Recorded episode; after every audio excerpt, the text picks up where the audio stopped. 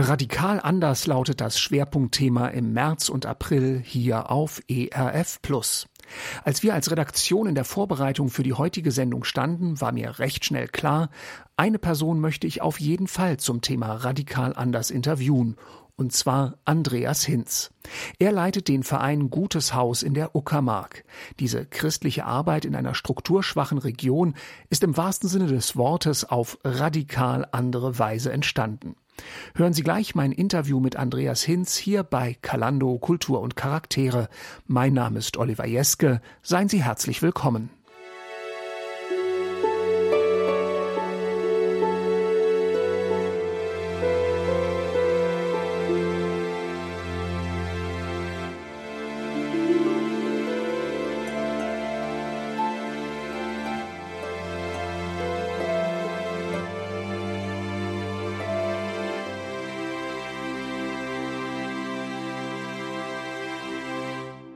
Radikal anders, das ist das Monatsthema bei uns hier auf ERF, hier in der Sendung Kalando. Mein Name ist Oliver Jesk und ich spreche heute mit Andreas Hinz. Ich bin zu Gast in der Uckermark im Guten Haus. Sie werden gleich erfahren, was Gutes Haus eigentlich ist. Vorweg muss ich aber sagen, Andreas, wir kennen uns seit Jugendjahren. Du warst mein Jugendleiter früher in meiner Heimatstadt Hannover in einer Freikirche. Wir haben uns viele Jahre nicht gesehen, deshalb bin ich sehr, sehr gespannt, was du mir erzählen wirst. Ich bin bei diesem Thema auf dich aufmerksam geworden, weil du und deine Frau und deine Familie ihr tatsächlich über die Jahre hinweg gelernt habt, etwas ganz anders, radikal anders zu machen. Hättest du dir vor, weiß ich nicht, 20, vielleicht 30 Jahren ist vielleicht ein bisschen hochgegriffen, aber 25 Jahren vorstellen können, heute in der Uckermark zu leben, ein ehemaliges Försterhaus ist es, glaube ich. Du kannst mich gleich nochmal genau aufklären. Als Hausherr hier zu bewohnen und im weitesten Sinne ein gemeinschaftliches Leben, ja, mitten in der mehr oder weniger unberührten Natur hier zu leben, so etwas, was vielleicht ansatzweise an kommunitäres Leben grenzt. War das früher bei dir auf dem Schirm? Nein, es war überhaupt nicht auf dem Schirm. Das Ganze ist fast noch interessanter, denn ich muss sagen, als ich zum Beispiel vor 20 Jahre, was du angesprochen hast, oder 30 Jahre zurückdenke, ähm, ich kannte ja überhaupt keine Uckermark. Geschweige dessen wollte ich in den Osten bei uns im Unterricht, Geografieunterricht in der Schule war das ja im Grunde ein unbeschriebenes Blatt, sage ich mal. Alles jenseits äh, der Mauer. Das kam im Geografieunterricht gar nicht vor. Und ich wäre auch nie drauf gekommen, dass eines jener Gebiete einmal zu meinem Wohnort und Lieblingsort werden würde, wo ich einen Auftrag und mein Leben verbringen will. Geschweige denn, welche Form das annimmt. Das war also ein sehr spannender Verlauf, den ich so nicht gesehen, nicht mal angestrebt habe. Aber es ist so und es ist gut. Du kommst ähnlich wie ich. Ich komme direkt aus Hannover, du aus dem Vorort von Hannover, bist in einem christlichen Elternhaus aufgewachsen.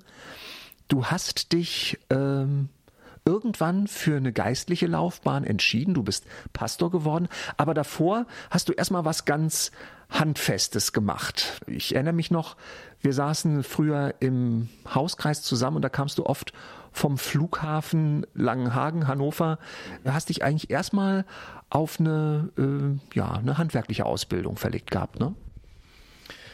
Ja, also ich sage manchmal, wenn ich erzähle, so scherzhalber, ich war schon vor meiner Geburt in der Kirche. Mhm. Ich bin schon ähm, im Mutterleib sozusagen mit in die Gottesdienste genommen worden. Insofern ist das äh, das Umfeld, in dem ich aufgewachsen bin. Bin also von kleinst auf immer in Verbindung äh, mit der Kirche gewesen, habe dort mitgelebt, alles mitgehört. Erst später habe ich gemerkt, dass das auch ein enormer Schatz ist einerseits bewahrt worden zu sein vor manchem, aber auch ein, ein Wissen, was ich mitgenommen habe durch die Zeit, was ich besonders hier merke, in der Uckermark oder im Nordosten, wo es praktisch gar kein Wissen im Blick auf christlichen Glauben, im Blick auf ähm, Bibel oder Grund, christliche Grundlagen gibt, was das für ein Schatz auch ist, wenn man daraus einfach so schöpft. Ja, ich bin tatsächlich nach meinem Abitur erstmal in den handwerklichen Bereich gegangen. Ich konnte mir nicht vorstellen, so richtig zu studieren. Hatte schon, naja, durch meine Begegnung mit Jesus und die Jahre, die ich mit ihm schon erlebt hatte, war etwas entstanden und ich hatte das einzige Mal in meinem Leben, dass ich einen echten Ruf so klar und deutlich von Jesus vernommen hatte. Ruf, Mission, vollzeitlicher Dienst. Und ich keine Ahnung hatte, was bedeutet das eigentlich. Wie sah dieser Ruf aus? Wie muss ich, wie muss ich mir das vorstellen? Also ich muss noch kurz weiter, weitergehen. Ähm, und ich hatte eben gedacht, ähm, das bedeutet Afrika oder Tropenhelm, wie auch immer, so wie meine Großtante mal in Nigeria war. Ähm, und dachte, wie kann ich dem näher kommen und habe deswegen zuerst einen handwerklichen Beruf gewählt, weil ich dachte, in einem anderen Land bräuchte ich vielleicht ein paar handwerkliche Fähigkeiten und die hatte ich nicht. So, und habe dann ein, die Ausbildung als Betriebsschlosser gewählt. Gleich die erste Stelle, wo ich mich bewarb, klappte das. Und das war eben die Flughafengesellschaft in äh, Hannover-Langenhagen. Sehr interessanter Ort, zweieinhalb Jahre gelernt, danach Zivildienst. Wie muss man sich das vorstellen?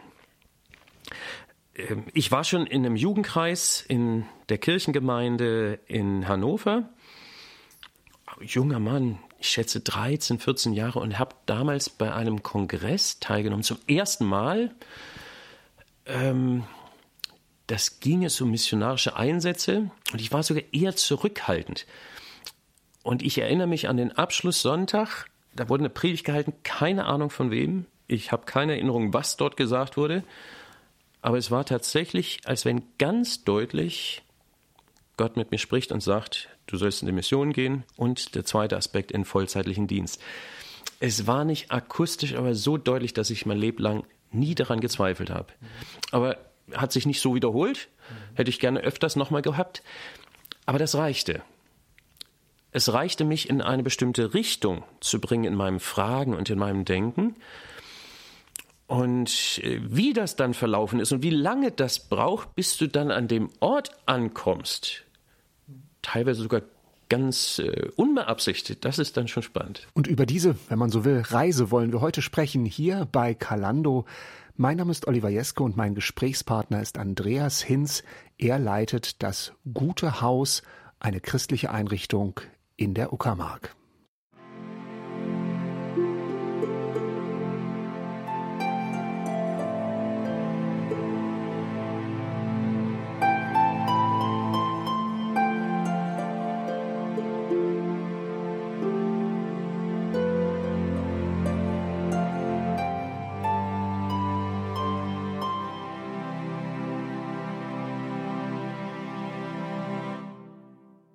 Radikal anders, das ist unser Schwerpunktthema im März und April hier bei ERF Medien.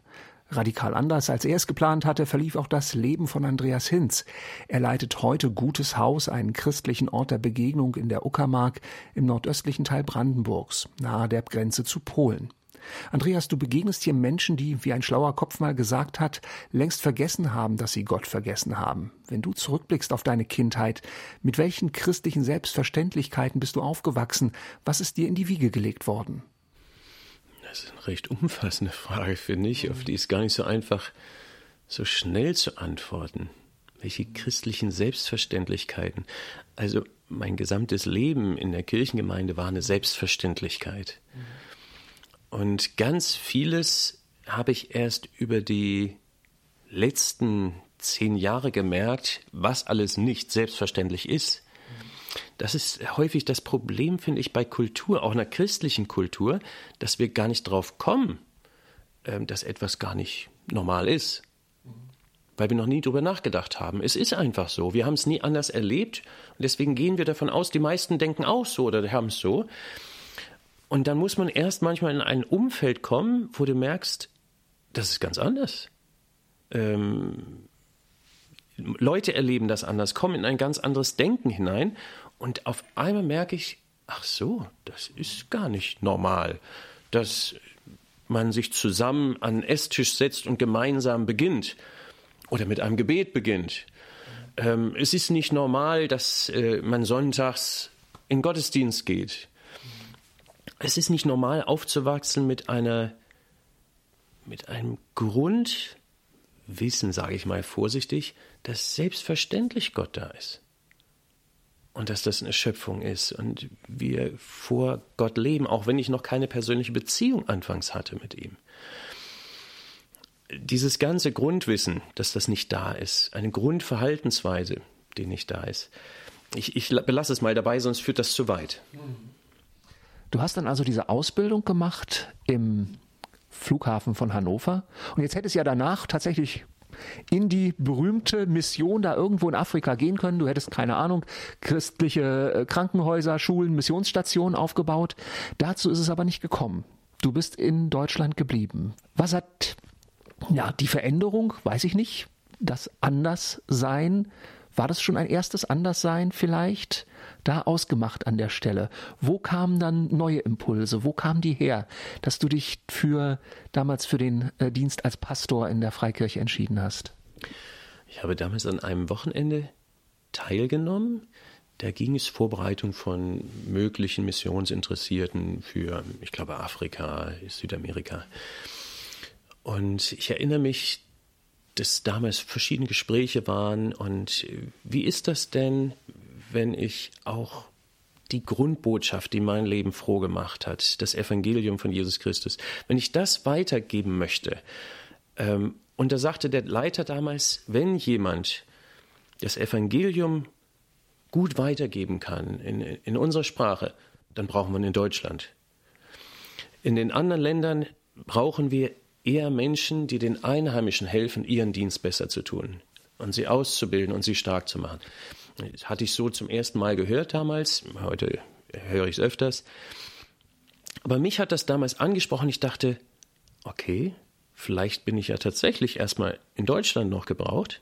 Und dann war ein längerer Prozess, sage ich mal, wo ich ganz unsicher war und unklar, denn es gab damals einen Beruf aufgrund meiner verwandtschaftlichen Beziehung, wo sehr viele Leute Pastoren waren in unserer Kirche dass mich das eher nicht gelockt hat. Ich sag's mal vorsichtig. Sondern ich Man blickt so ein bisschen hinter die Gardinen auch, ne? Ja, natürlich, genau. Man merkt, dass das Ganze kein bequemer Beruf ist. Was für Schwierigkeiten, was für Forderungen. Und ähm, er hat mich nicht gelockt. Und so war es ein längerer Weg dahin, ähm, bis ich doch einen Schritt auf den Superintendenten zugegangen bin, ermutigt von anderen und gesagt habe, okay, ich würde mich mal auf ein Praktikum einlassen. Und so kam es, dass ich dann äh, ein Praktikum gemacht habe, ein Jahr lang in Berlin, dass ich dann studiert habe, fünf Jahre lang in Reutlingen und dann vom Bischof in den Nordosten versetzt wurde. Also fast gegen meinen Willen. Wir, wir haben letztlich zugestimmt, aber es entsprach überhaupt nicht dem Wunschort von mir und meiner Frau. Wir hatten inzwischen geheiratet, hatten drei Kinder und der Wunschort war eher ein ganz anderer. Aber es war eine Grundentscheidung damals vom Kabinett zu sagen, Andreas Eberswalde wird für dich der erste Ort als Pastor. Und so kam ich in den Nordosten und lernte ein Gebiet kennen, was ich schon angedeutet habe. Das war für mich wie ein weißer Fleck auf der Landkarte.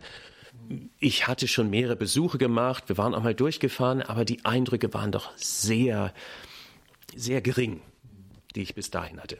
Was mich nochmal interessieren würde, wie war es denn so mit deiner inneren Haltung? Gott hat irgendwann mal bei mir angeklopft mit dem Thema Mission.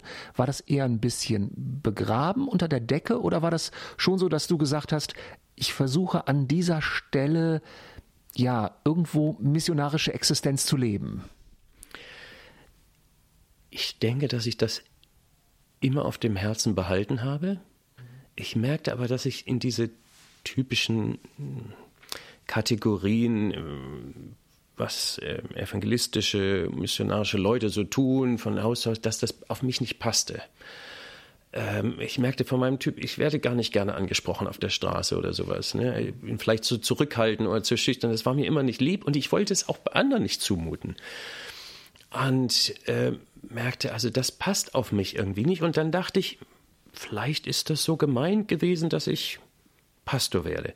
Aber in dem Ganzen war ich ein Stück unsicher und habe dann aber mit Frieden diesen Schritt getan, Pastor zu werden. Und habe das gern getan und ich passte auch, sage ich mal, sehr gut in das erwartete Rollenbild eines Pastors mit, mit meiner Person, mit unserer Familie, mit meiner inneren Haltung, mit meinem Glauben.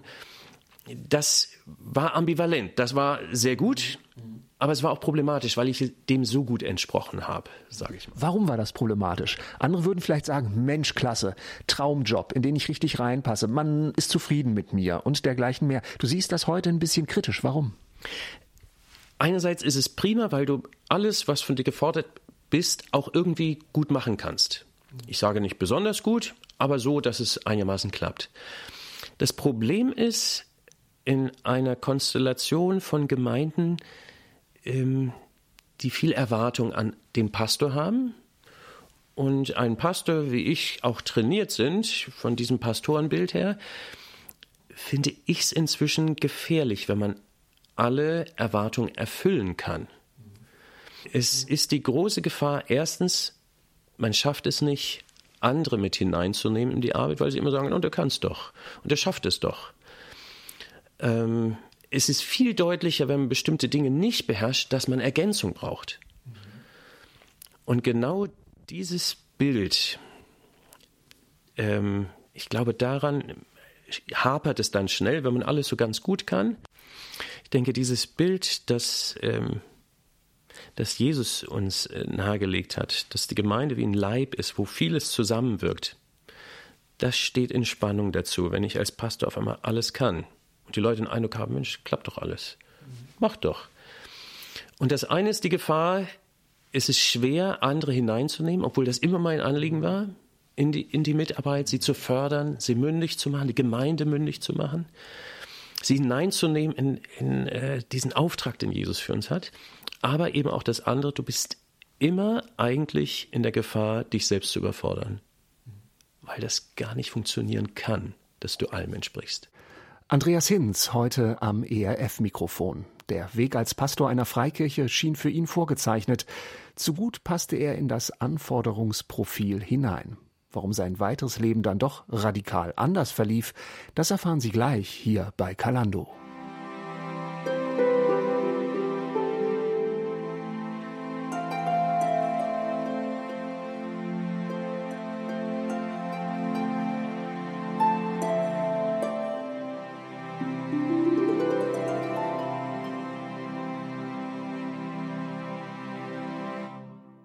Das Bild eines Hirten, er genießt die Landschaft, mit seiner Herde zieht er über die Auen.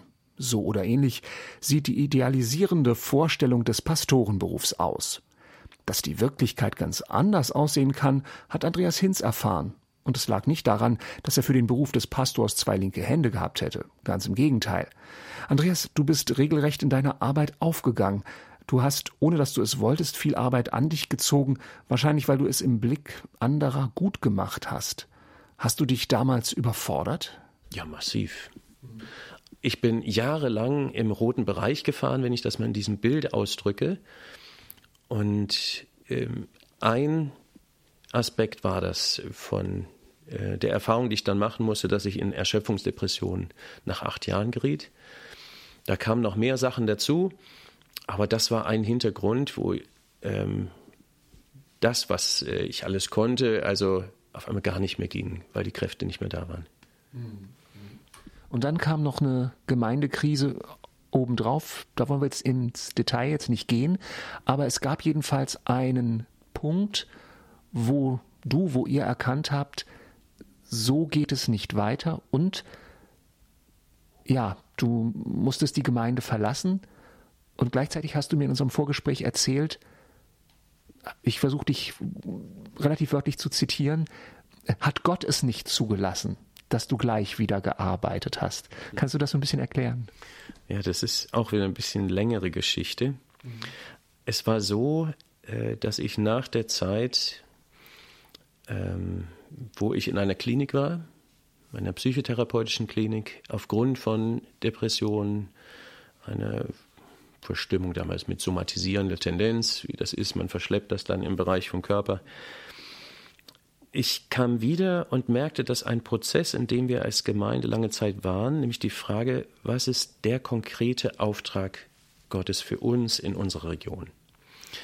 Dass das gar nicht mehr klappte. Die Stimmung war umgeschlagen. Ich merkte, wir können aber nicht weiter daran arbeiten. Die Bereitschaft war nicht mehr da. Und habe das im Grunde im Gebet wieder an meinen Auftraggeber zurückgegeben. Habe gesagt, das, das wird nicht klappen. Es, es ziehen da nicht mehr an einem Strang, auch in der Gemeinde. Und in dieser Zeit, als ich öfters morgens in unserer Kirche gewesen bin und ähm, den Morgen begann mit Gebet und er von meiner Stimmung eher frustriert war und ein Stück hilflos auch, weil ich dachte, wie soll es jetzt da weitergehen? Da war es, als wenn mir Jesus etwas vor die Augen malt. Und er malte mir etwas vor die Augen, was er vorhat im Bereich ähm, der Region Uckermark.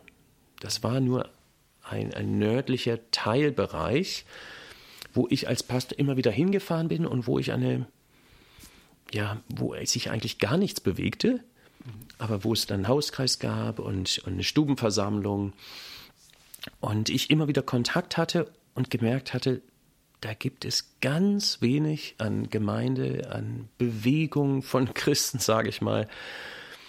Ähm, es gibt ganz wenig an Christen. So. Und hatten das auf dem, auf dem Herzen, haben wir da einen Auftrag als Gemeinde. Das zerschlug sich.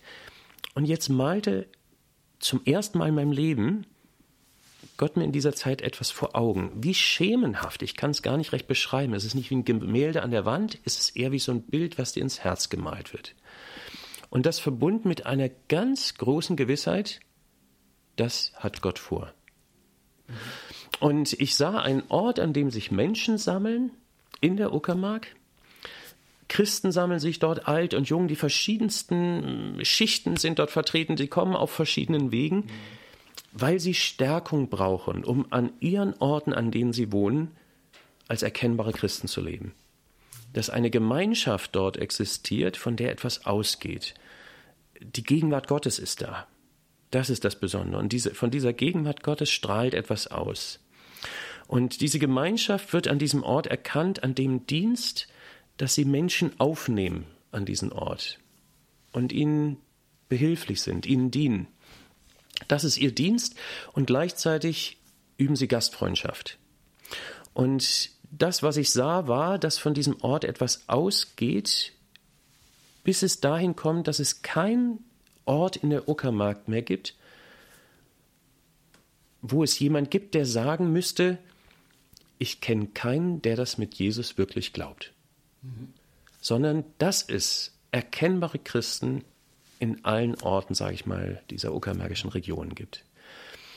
Und dass sie nicht die Mehrheit sind, aber dass sie wie so Lichter im Dunkeln sind, Menschen, an denen sich andere orientieren und die erkennbar sind in ihrem Glauben. So, das ja. war etwa das, was, was in mir zu leben begann, aber ich hatte keine Ahnung, was das mit mir zu tun hat. Wie hat denn dein Umfeld darauf reagiert? Du bist ja bestimmt, hast mit Freunden gesprochen, vielleicht mit Leuten in deiner Gemeinde.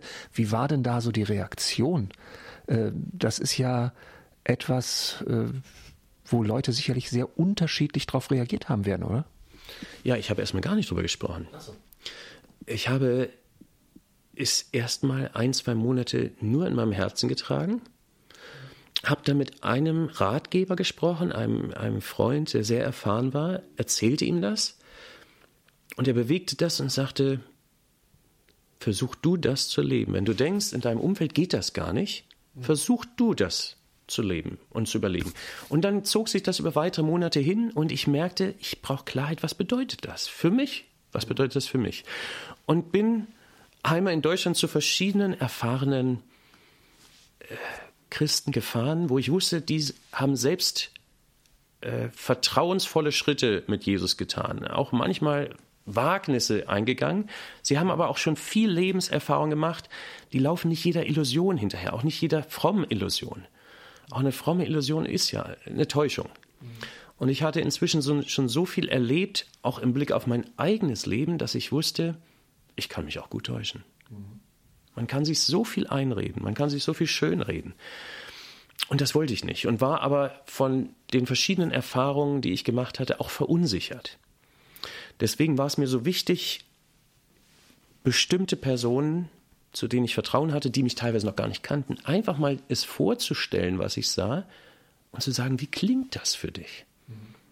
So, und am Ende von dieser Zeit, es war etwa ein halbes Jahr, war das Gesamtergebnis, das waren alles sehr reife Personen, die sagten, wir werden dir jetzt nicht sagen, das ist von Gott, aber es klingt gut. So, es war also tendenziell eine Ermutigung da, aber sie wussten, wenn das stimmt, auch was sie vermuten, dass das bedeutet, wir müssten einfach den Schritt tun, in die Uckermark zu ziehen, dann kann das gravierende Konsequenzen haben. Und das war je länger, je mehr auch klar. Es würde bedeuten, es gab von unserer Kirche dort keine Stelle. Mhm. Es gab auch nicht die Sicht, dort irgendwas anzufangen. Unsere Kirche, in der ich war, hat genug zu tun, ihre Gemeindenstellen zu füllen. Und es war klar, ich muss aufhören als Pastor, wenn ich in die Uckermark ziehen will. In einen Ort, wo ich auf Nachfrage nicht mal sagen konnte, ja, sind dort offene Türen? Gibt es dort schon eine Mission? Gibt es dort schon eine Gruppe, die dich unterstützt? Ja, ich hatte noch gar nichts angefangen. Es war ja nur in meinem Herzen. Und ich habe dann in dem einen Gespräch meinem Superintendenten damals gesagt, ich weiß, dass das allen ähm, missionarischen Gemeindegründungskonzepten eigentlich widerspricht. Das, das funktioniert eigentlich so nicht, äh, lauten viele Erfahrungen, dass ich da einfach mal hingehe und dann passiert irgendwas. Mhm. Aber in diesem Fall war mein Eindruck, doch, der entscheidende Schritt ist, geh hin. Wohn dort und dann wird sich Stück für Stück etwas auftun, was Gott vorhat. Mhm. Bisher war diese Region im Gegenteil die Region, wo ich genauso in der Stubenversammlung gepredigt hatte wie in Eberswalde, wo es am allerwenigsten Reaktionen gab. Wo ich bei den Menschen überhaupt nicht durchgekommen bin. So war mein Eindruck. Es hatte irgendwie keine Wirkung. Eigentlich hätte es mich ja frustrieren müssen. Und ähm, hat es manchmal auch, weil ich nicht wusste, wie komme ich da überhaupt ran.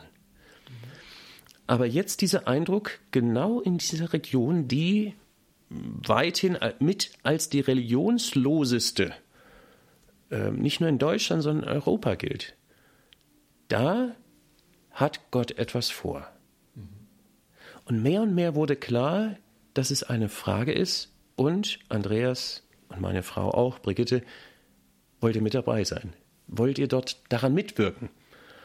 Da musste ich nicht lange nachdenken. Ich merkte, wenn Gott was vorhat und wenn er mir vorangeht, dann läuft das letztlich auf die Entscheidung hinaus, bleibe ich an Jesus dran oder nicht. Ich habe das Angebot bekommen, weiter in unserer Kirche zu bleiben und an einer ganz anderen Stelle in Niedersachsen wieder eine Gemeindestelle zu weiterzuführen.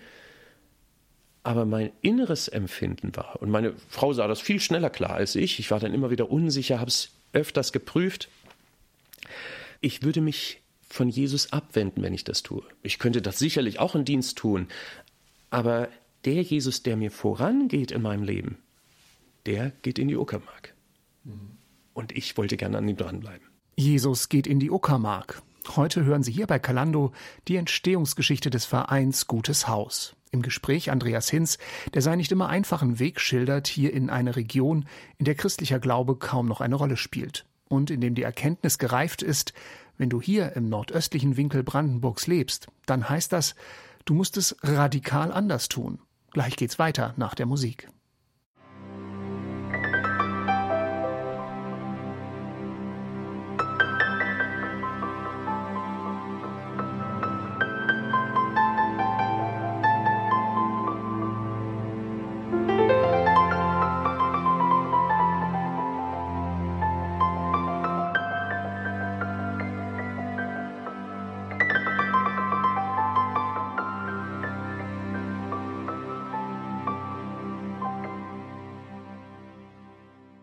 Was tun, wenn Gott von einem einen radikal anderen Lebensweg als bisher einfordert? Andreas Hinz war Pastor in einer Freikirche, doch er kam gemeinsam mit seiner Frau zu dem Schluss, Gott hat andere Pläne mit uns. Unser Platz ist in einer Region, in der es noch keine funktionierende Gemeinde gibt und auch kein Konzept, geschweige denn Geldgeber, mit denen ein Neuanfang zu realisieren wäre. Es hatte die Konsequenz, dass ich letztlich als Pastor gekündigt habe und ähm, dass dann, als ich begann, über diesen ganz kleinen Kreis von vertrauten Leitern es bekannt zu machen, es teilweise einen Sturm der Empörung gab, weil das Verständnis überhaupt nicht da war dafür. Teilweise waren auch Vorwürfe da, also Pastor lässt seine Kirche oder Gemeinde im Stich. Andere sagten, Mensch, das ist ja fast wie Abraham, er geht einfach raus. Und es war klar, wenn wir dort gehen, werde ich sozusagen den Beamten gleichen Dienststatus verlieren. Die Kirche hatte treu meine Pension sozusagen nachbezahlt, sodass ich Rente habe. Aber es war klar, wenn ich aufhöre und kündige, dann werde ich nicht mal Arbeitslosengeld beziehen, weil ich gekündigt habe. Sozialhilfe kriegen wir auch nicht. Ich habe keine Anstellung. Wir gehen mit drei Kindern ungesichert in ein Gebiet, wo noch nichts ist. Ich habe keinen Unterstützerkreis aufgebaut und vielen war das nahezu unzurechnungsfähig, was ich da tat. Und wenn ich das ganz normal, vernünftig durchdachte, sagte ich, ja, ja, ich ahne, was ihr meint. Aber die entscheidende Frage war für mich, gehe ich Jesus hinterher oder nicht? Und ich wusste, all das andere, das regelt sich. Meine einzige Sorge war, ich täusche mich. Es ist eine Illusion. Meine Überzeugung war, wenn Jesus mich ruft, dann regelt sich das. Das ist kein Thema. Mein Problem war eher meine Unsicherheit mit mir selbst. Hast du dich oft sehr einsam gefühlt in dieser Zeit? Also die Zeit vorher war katastrophal. Durch diese Krisen und durch die Kämpfe, die es gegeben hatte. Ich begann ganz wo ich Vertrauen hatte, mit einzelnen Freunden über diese Vision zu sprechen. Die anderen außerhalb davon kriegten nichts von der Vision mit, sie kriegten nur von dem Schritt mit, den ich vorhatte. Und denen habe ich etwas erzählt. Das war ein ganz kleiner Kreis, der mir verblieben war von Vertrauten. Und bei denen begann jetzt etwas ganz Interessantes. Als ich das erzählte, was ich da vor Augen hatte, sagten sie, das ist seltsam. Sowas haben wir eigentlich schon seit Jahren auf dem Herzen. Aber jetzt, wo du es erzählst, bekommt das mehr Konturen. Eigentlich würden wir gerne ein Teil davon sein. Und das begann bei dem einen, bei dem anderen, bei noch jemand. Und so entstand ein kleiner Kreis und wir überlegten, was bedeutet das? Mhm.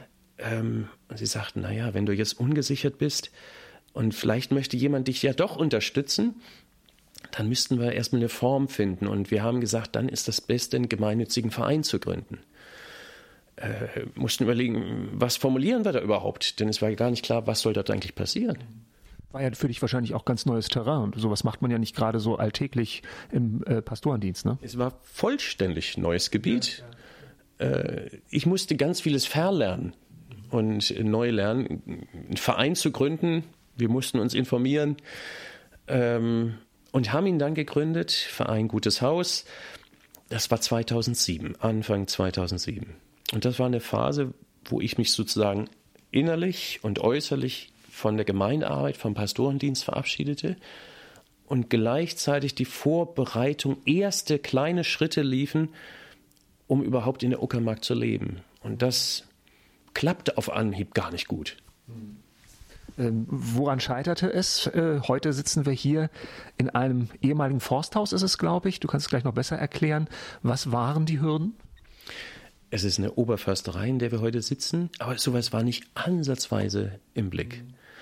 Das, wie es erstmal weiterging, war, dass wir gedacht haben, Uckermark, viel Leerstand damals, müsste eigentlich total einfach sein. Als Familie, es wollte noch äh, damals ein junges Mädchen noch mitkommen, die alleinstehend war. Und wir dachten, okay, irgendein Häuschen, was wir günstig mieten können, was eben ein bisschen Ersparnissen, die wir hatten, ähm, die gerade reichten, dass ich keine Sozialhilfe bekam, ähm, dass wir irgendeine Wohnung finden und es stellte sich raus, das klappte gar nicht. Wir fanden gar nichts.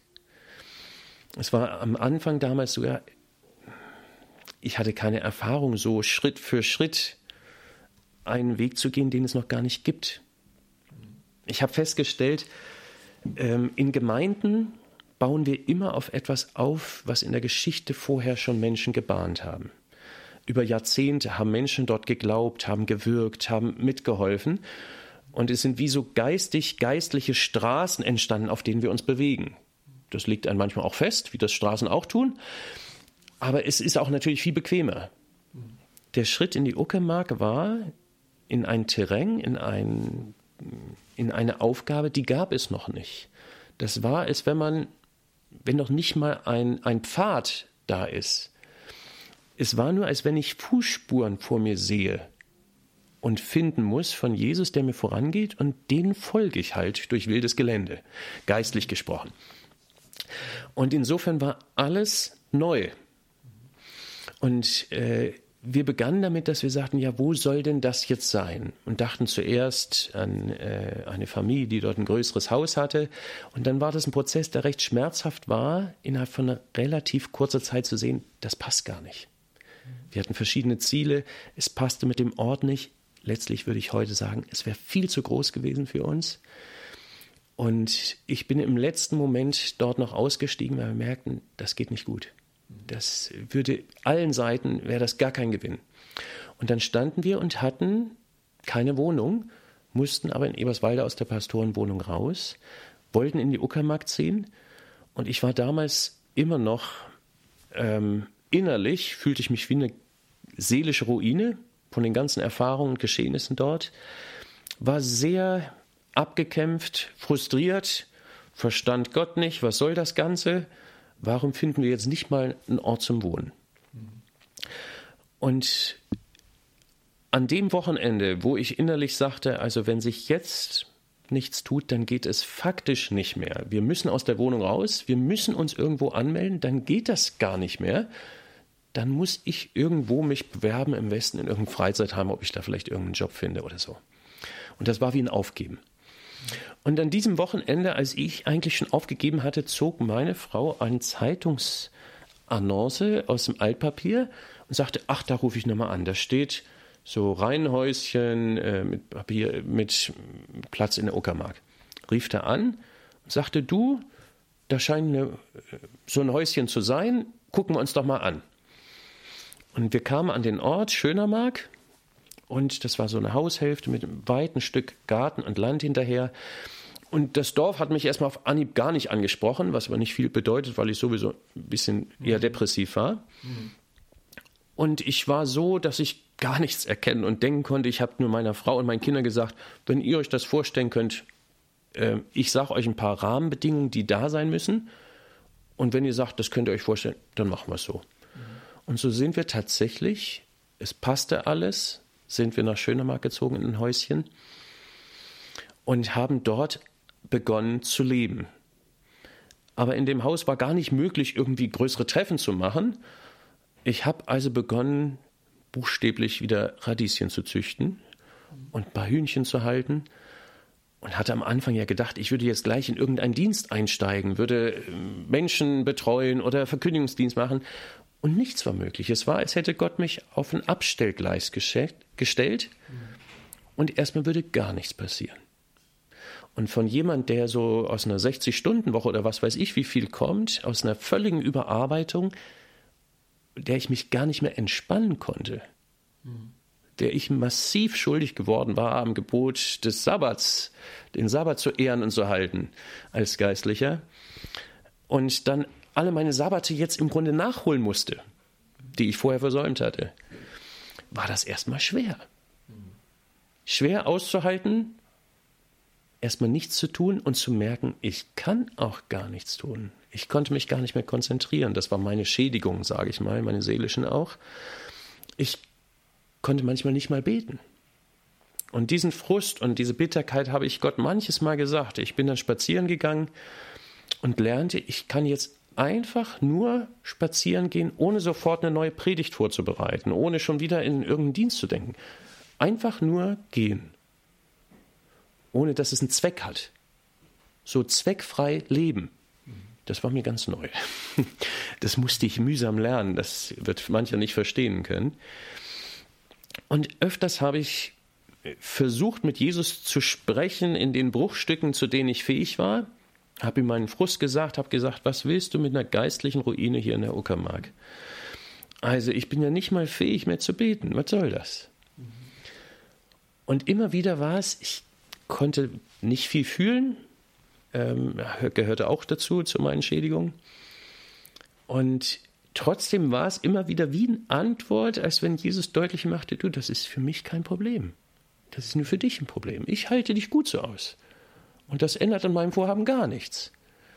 Du musst lernen, dich auszuhalten. Und einfach ruhig zu werden. Du brauchst die Zeit und dir gönne ich die Zeit.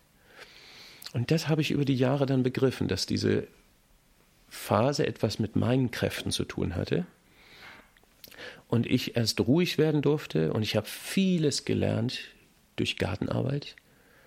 Ich habe vieles gelernt darüber, wie Gott Dinge wachsen lässt und wie lange das dauert, wenn etwas wächst.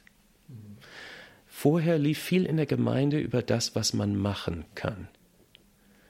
Und ich habe gemerkt, wenn Gott etwas wachsen lässt, dann hat das viel längere Zeitabschnitte, als ich vorher das gelassen habe. Gottes Timing ist anders.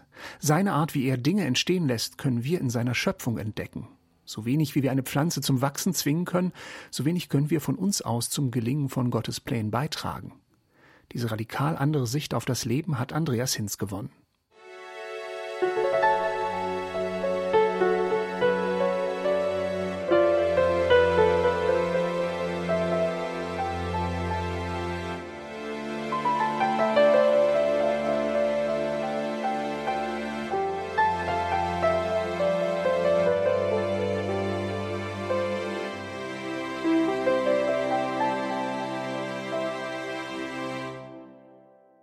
Andreas, du warst Pastor einer Freikirche, dann kam die Erschöpfungsdepression und die Frage, was kann eigentlich Gott noch mit mir anfangen? Aus der Krise heraus ist etwas Neues entstanden. Heute leitest du den Verein Gutes Haus. Wir sitzen in einer ehemaligen Oberförsterei in der Uckermark. Hier leben Menschen, christliche Gemeinschaft mitten in einer Region, in der christlicher Glaube fast keine Rolle mehr spielt.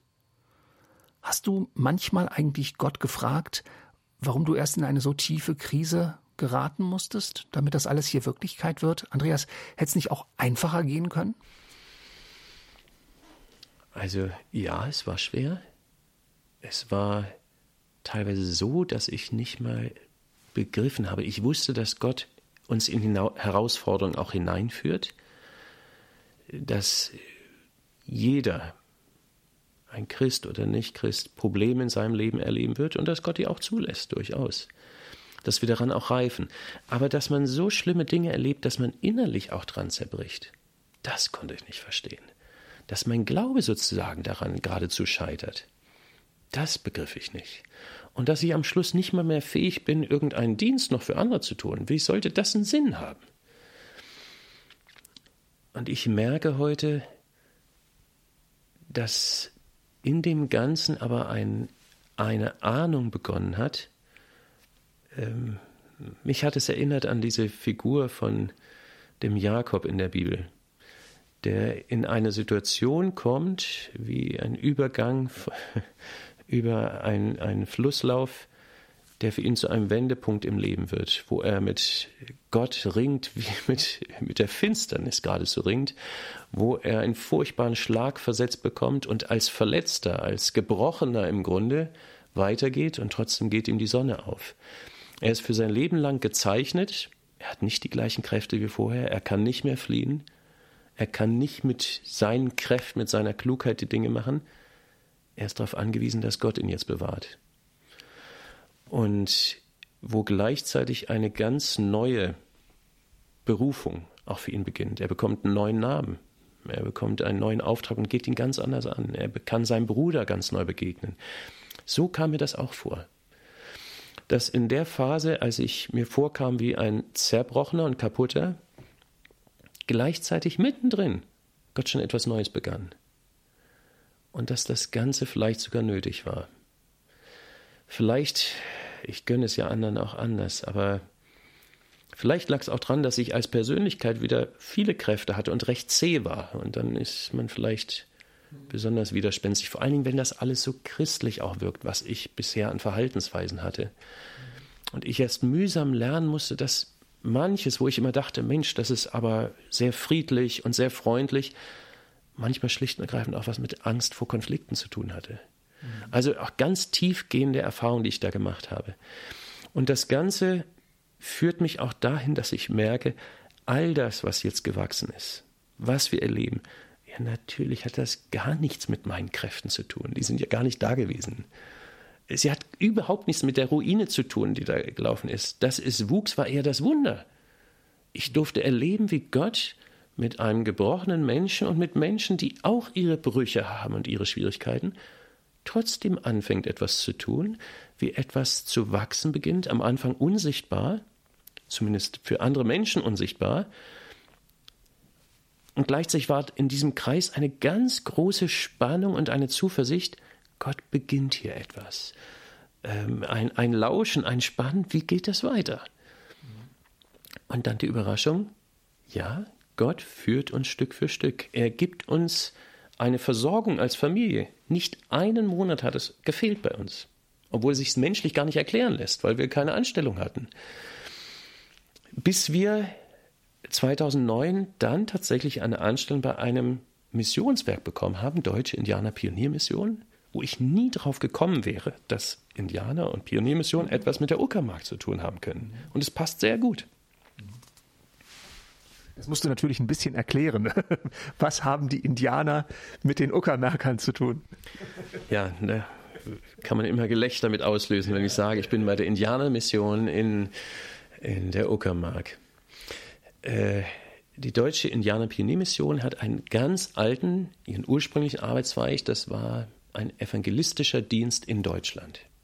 Das Anliegen, Menschen zu erreichen, zu gewinnen, für Jesus sie mit Gott bekannt zu machen. Das ist der älteste Zweig und daraufhin begann dann in dieser Mission noch Arbeitszweige in Südamerika unter indigenen Völkern. Und ähm, das war dann namensgebend. Ich aber arbeite in dem Arbeitszweig, der sich mit Deutschland beschäftigt. Und genau in der Phase, in der das bei mir begann mit der Uckermark, begann auch in der Mission ein Blick für den Nordosten. Und zwar mit dem Blick, dass dort am wenigsten Gemeinden zu finden sind, die noch überhaupt eine missionarische Ausrichtung haben. Gemeinden, in denen man Jesus Christus persönlich kennenlernen kann und die noch eine Ausstrahlung auf ihre Umgebung haben, dass sie diesen Glauben, diese Hoffnung, diese Liebe weitertragen. Das hatten sie festgestellt, dass das am wenigsten in Deutschland so Vorpommern, und ich habe es dann ergänzt um die Uckermark, die ja zu Brandenburg gehört, dass das diese Region wahrscheinlich ist. Mhm. Genau, und das ist nochmal ein eigenes, längeres Thema, wie wir da zueinander gefunden haben, aber es kam. Sie haben das längere Zeit geprüft, wir haben das als Familie geprüft und hatten dann den Eindruck, das passt gut zusammen. Und seitdem bin ich also bei dieser Mission vollzeitlich angestellt, um diese Vision, die ich hatte, zu verwirklichen.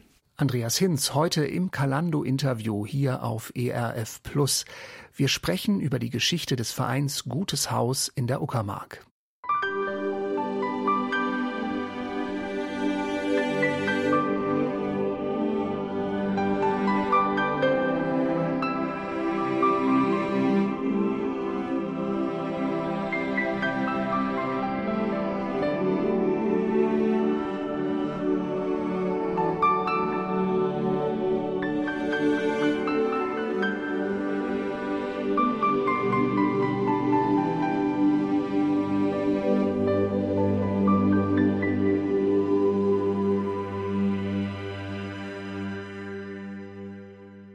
Radikal anders, das ist heute das Thema hier bei Kalando.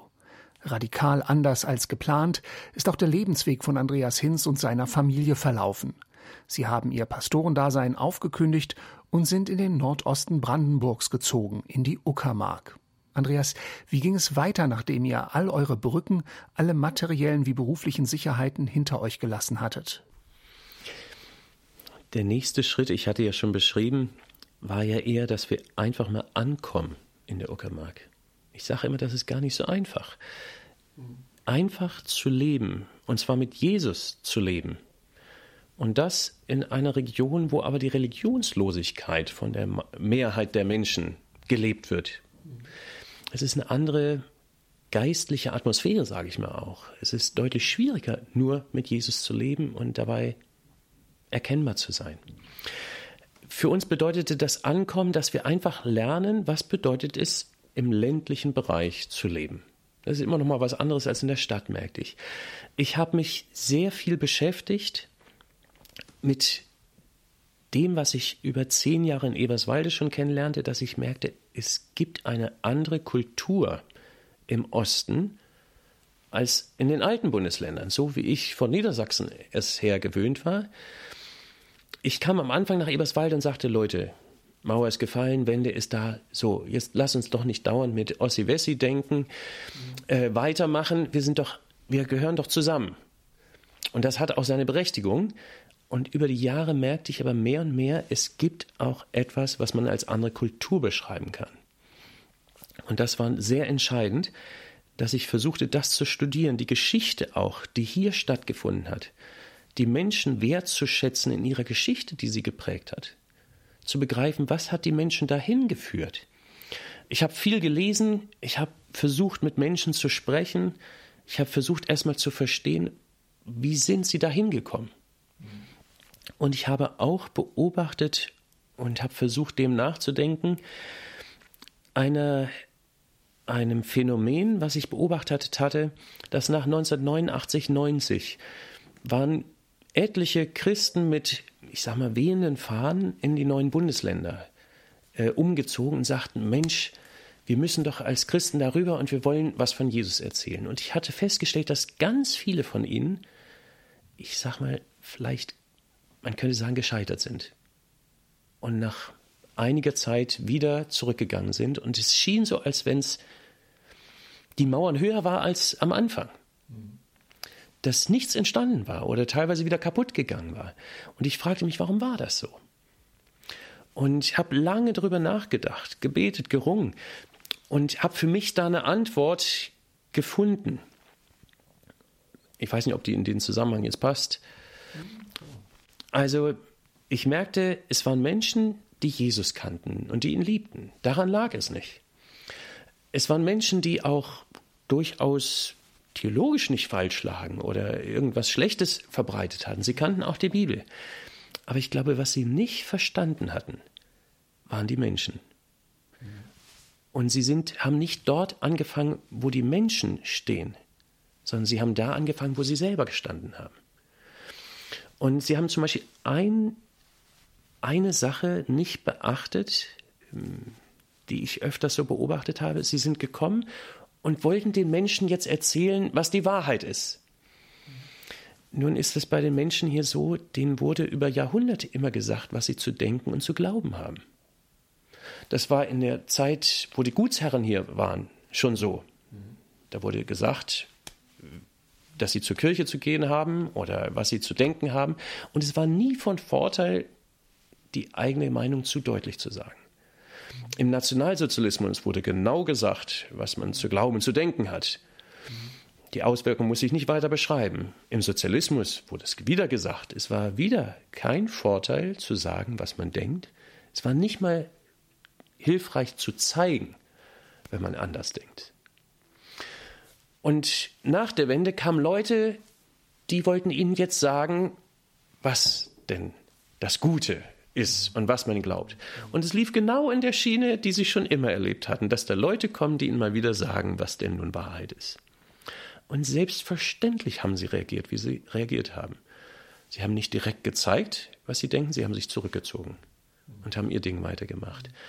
Aber Beziehungen sind eher kaputt gegangen weil die Menschen hier häufig nicht so sehr interessiert, was redest du, sondern wer bist du?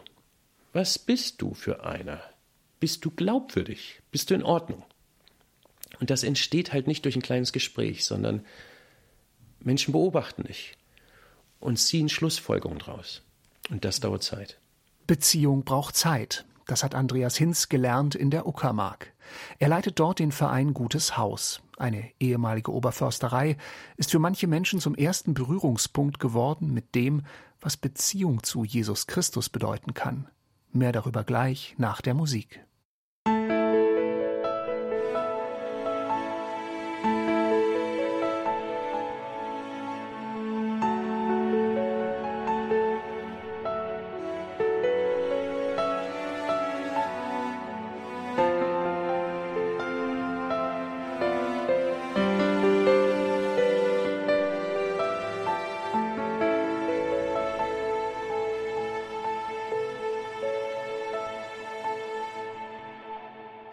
Kalando, Kultur und Charaktere. Beziehung braucht Zeit. Das hat Andreas Hinz entdeckt, als er in die Uckermark gezogen ist. Dort hat er, der ehemalige Pastor mit westdeutschem Hintergrund, einen Weg gesucht zu den Herzen der Menschen, die im Nordosten Brandenburgs leben. Andreas, wie hast du die Mauer zu den Menschen überwunden oder ist diese Frage bereits falsch gestellt? Ich würde sie wahrscheinlich anders formulieren. Erstmal habe ich diese Region liebgewonnen.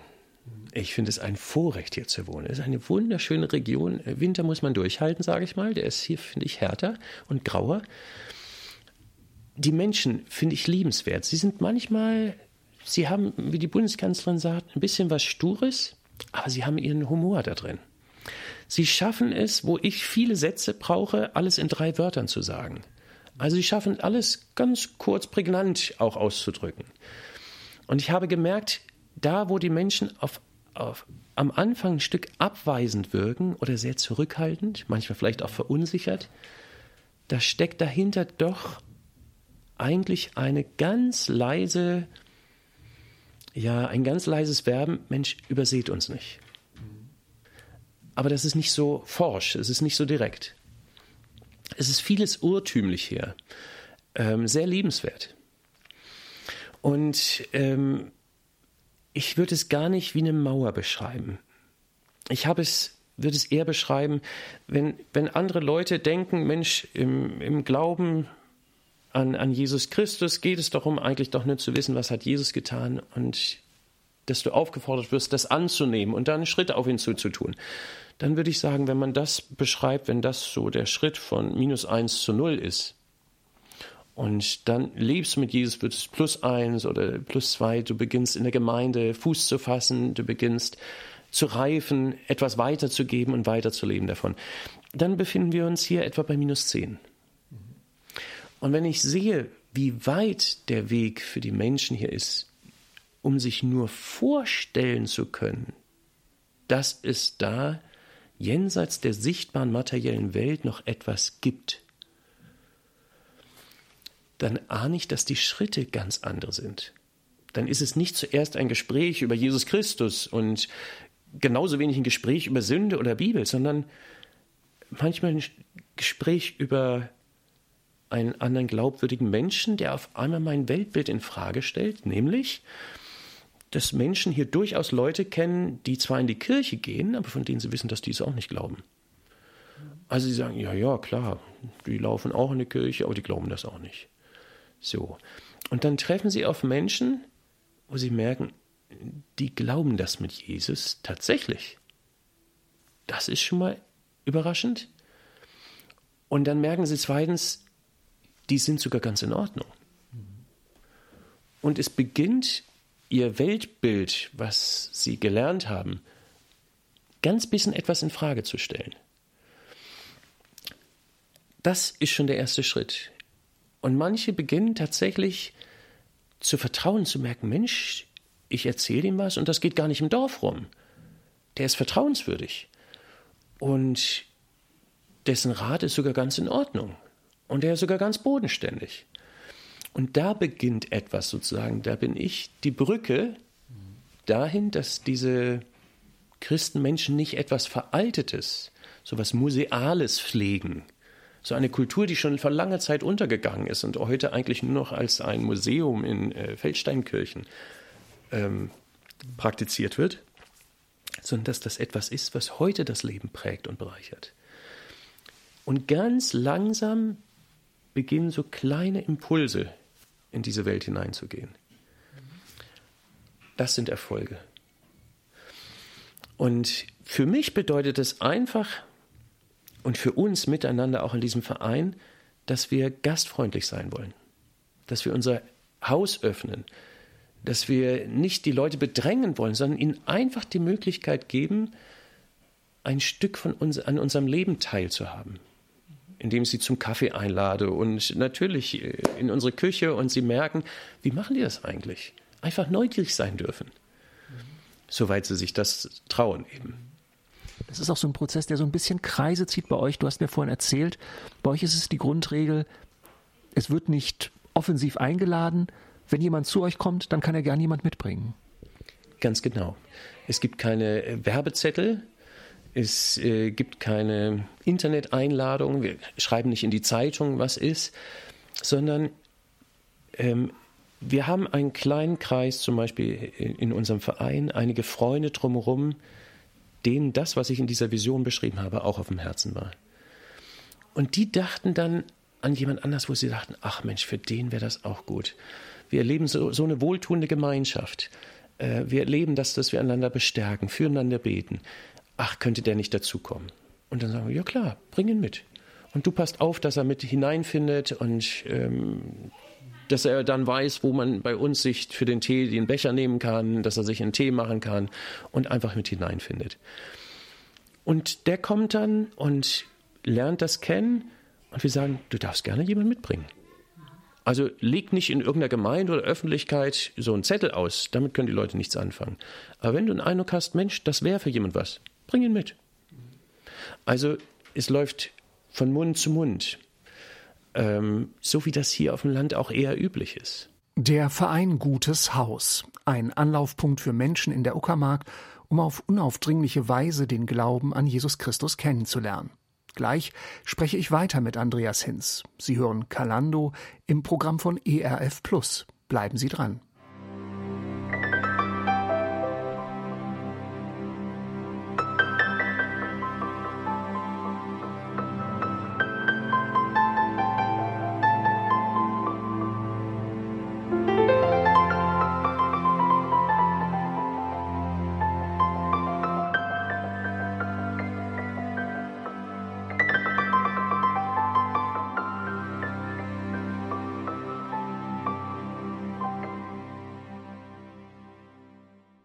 Radikal anders lautet unser Schwerpunktthema in den Monaten März und April hier bei ERF Medien. Auch Andreas Hinz ging einen ungewöhnlichen, radikal anderen Weg.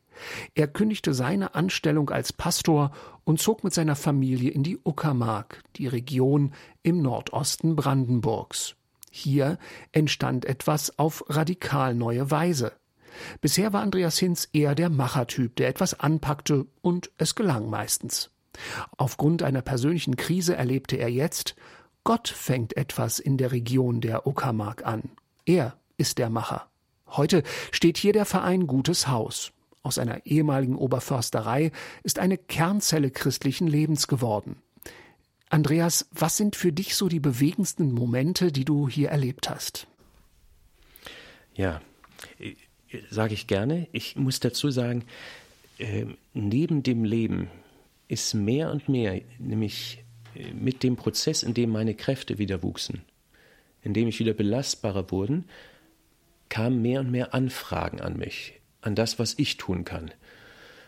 Ähm, und das war zum Beispiel Predigen oder Rat geben, Menschen ein Stück begleiten. Und da hatte ich ja nun einige Erfahrungen schon gemacht und viel darüber nachgedacht und versuchte das immer schrittweise ähm, andere zu begleiten, ein, zwei Schritte, wie ich sie fördern konnte. Und ich wurde mehr und mehr eingeladen, auch in Gemeinden dort zu predigen, zu verkündigen, manchmal sogar in Gemeinden ein Stück Rat zu geben in, in ihrem Prozess. Insofern wuchs dort doch eine ganze Menge Dienst und Arbeit.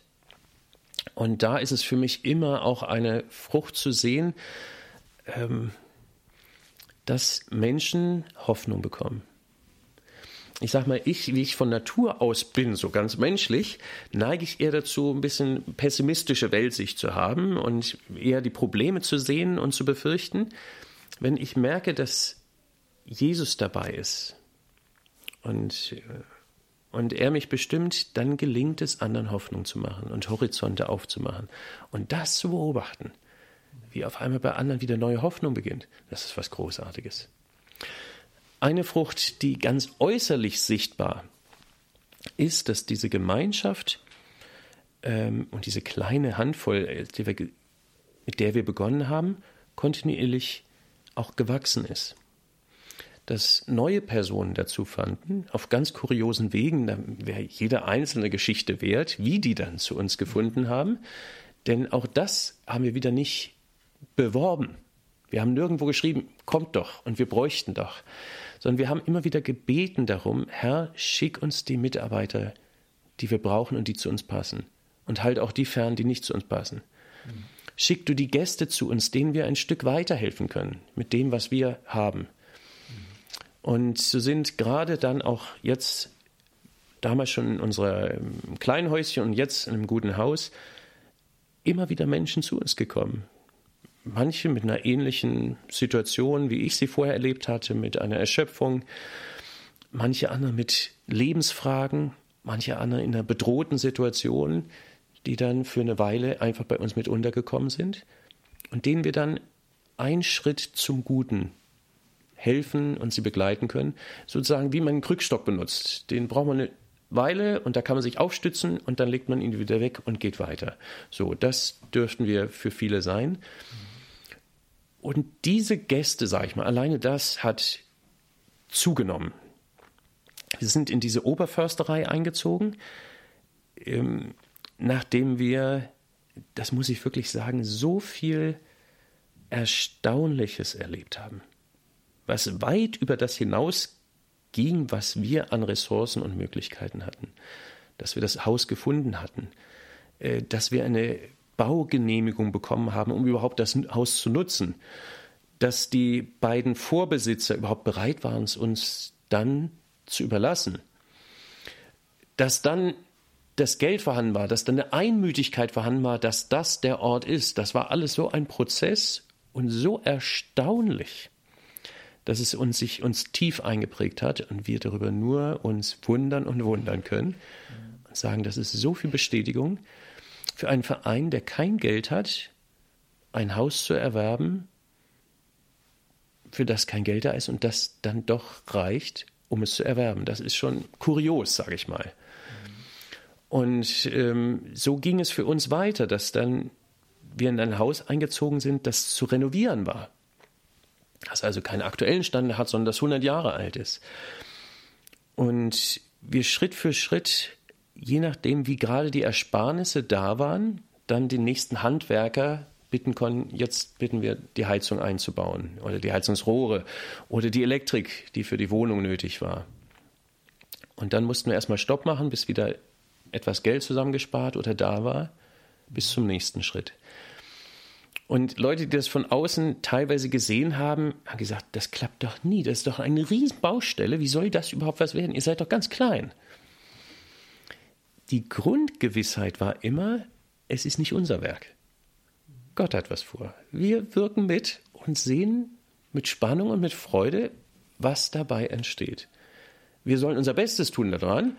Und das ist gar nicht so viel, was wir dazu beitragen können. Aber das Entscheidende ist das, was Gott wachsen lässt. Und deswegen ist auch ein, ein Symbol für uns geworden, als wir dann im April 2011 in dieses Haus einzogen, diese ehemalige Oberförsterei, in dieses ehemalige Kinderferienlager, ähm, haben wir einen Baum gepflanzt. Eine Elsbeere, ursprünglich mal einheimisch. Und das war für uns das Zeichen, so wie dieses Bäumchen hier wächst, das ist für uns das Symbol, wie Gott diese Vision, diese Arbeit wachsen lässt. Jedes Jahr ein Stückchen mehr. Und inzwischen, letztes Jahr hatten wir 1000 Gästeübernachtungen bei drei Gästezimmern und das dritte ist noch gar nicht fertig eigentlich. Und das überrascht uns immer wieder, wo kommen dann die Leute her? Beziehungsweise, was für Überraschungen erleben wir dann? Ähm, wie kommt es, dass das Geld ausreicht und wir wieder ein Stück weiter renovieren können? Wie kommt es, dass es für die Gemeinden eine Hilfe ist und in dieser Region etwas entsteht, wie eine Zuversicht, Gott hat noch mehr vor, was über die einzelnen Orte hinausgeht. Er möchte etwas anzünden, was den Menschen Hoffnung macht. Er möchte, dass Menschen wieder Gott kennenlernen können. Und das eben auch in einer Region wie der Uckermark. Wer mich kennt, ich stelle immer gerne am Schluss die Frage, wenn wir in fünf Jahren nochmal hier zusammensitzen würden, was soll bis dahin Realität geworden sein? Bei dir, Andreas, habe ich den Zweifel, ob diese Frage passt, weil ich nehme dich ernst und will eigentlich es verstehen, dass du sagst, hier ist Gott am Werk und wir gehen eigentlich, du hast vorhin das Bild dieser Fußstapfen des äh, gebraucht, die vorne weggehen und nicht des Weges, den man erkennt. Also wirklich, ich sag mal, mit Jesus auf Sichtweite sein, würde ich vielleicht äh, es beschreiben. Ähm, Geht es so weiter? Sind eure Pläne genau so? Oder gibt es etwas, wo du sagst, ja doch, das wünsche ich mir, dass das in fünf Jahren oder welchen Zeitraum du auch immer wählst, gerne hier in gutes Haus Realität wird? Das ist das Interessante. Je länger es geht, erlebe ich beides. Erstens, der nächste Schritt wird klarer. Und das sind häufig Schritte, die tatsächlich radikal anders sind, als ich es vorher gelernt habe. Ich musste vieles wieder verlernen, um hier in der Uckermark zu leben. Vieles, was ich als Methodik studiert habe, merkte ich, darf ich und kann ich hier nicht anwenden. Gott führt hier anders. Das ist unsere spezifische Führung. Das geht Schritt für Schritt und gleichzeitig ähm, ist es, wenn wir ein, zwei Schritte tun, tut sich gleichzeitig etwas mehr von diesem Horizont auf. Es ist wie bei einem Puzzlespiel, wo immer mehr Teile zusammenfinden und der Blick immer klarer wird, welche Gestalt gewinnt das. Und insofern ähm, habe ich eine relativ große Zuversicht, was in fünf bis zehn Jahren ähm, passieren wird bis dahin. Es ist einfach eine Zuversicht. Wir haben das nicht in Sack und Tüten, wir haben keine Verträge dazu, sondern es ist eher eine Ahnung dessen, was Gott vorhat. Ich denke, dass in fünf bis zehn Jahren weitere Mitarbeiter hier vor Ort im guten Haus mitwohnen werden. Dass ein, ein Team hier vor Ort sein wird, nicht nur wir als Ehepaar und einige, die immer wieder sporadisch hierher kommen. Ich denke, dass wir einen Teil des Geländes weiter renoviert haben, dass ein weiterer Wohnbereich entstanden sein wird, der renoviert ist. Ich glaube, dass vielleicht neue gute Häuser entstehen, nicht nur hier an diesem Ort zentral in der Uckermark, sondern an verschiedenen anderen Orten in der Uckermark. Kleine Gemeinschaften entstehen, die ganz ähnliche Werte haben, wie wir sie pflegen, die ähnlich inspiriert sind, die die gleiche Vision haben, mit denen wir verbunden sind und in denen wir uns gegenseitig stärken. Und wie es anfängt, auf diese Region eine positive, mutmachende Wirkung zu bekommen. Christen, die ihre Häuser öffnen und in deren Herzen Jesus lebt und die in dieser Erwartung leben, dass Jesus mit ihnen hier etwas vorhat und sie dabei sein dürfen. Tja, und das war's auch schon mein Interview mit Andreas Hinz vom Verein Gutes Haus in der Uckermark im Nordosten Brandenburgs. Wenn Sie mehr erfahren möchten, wenn Sie etwas angesprochen hat, worüber wir gesprochen haben, dann rufen Sie uns an. Unsere Telefonnummer lautet 06441 957 1414 oder Sie schreiben an info.erf.de. Es war mir eine Ehre, mit dieser Sendung den Kalando-Auftakt zum Thema radikal anders machen zu können. Ich wünsche Ihnen noch viele wertvolle Impulse mit den weiteren Sendungen zum Thema in diesem und im nächsten Monat. Mein Name ist Oliver Jeske. Tschüss, wir hören uns.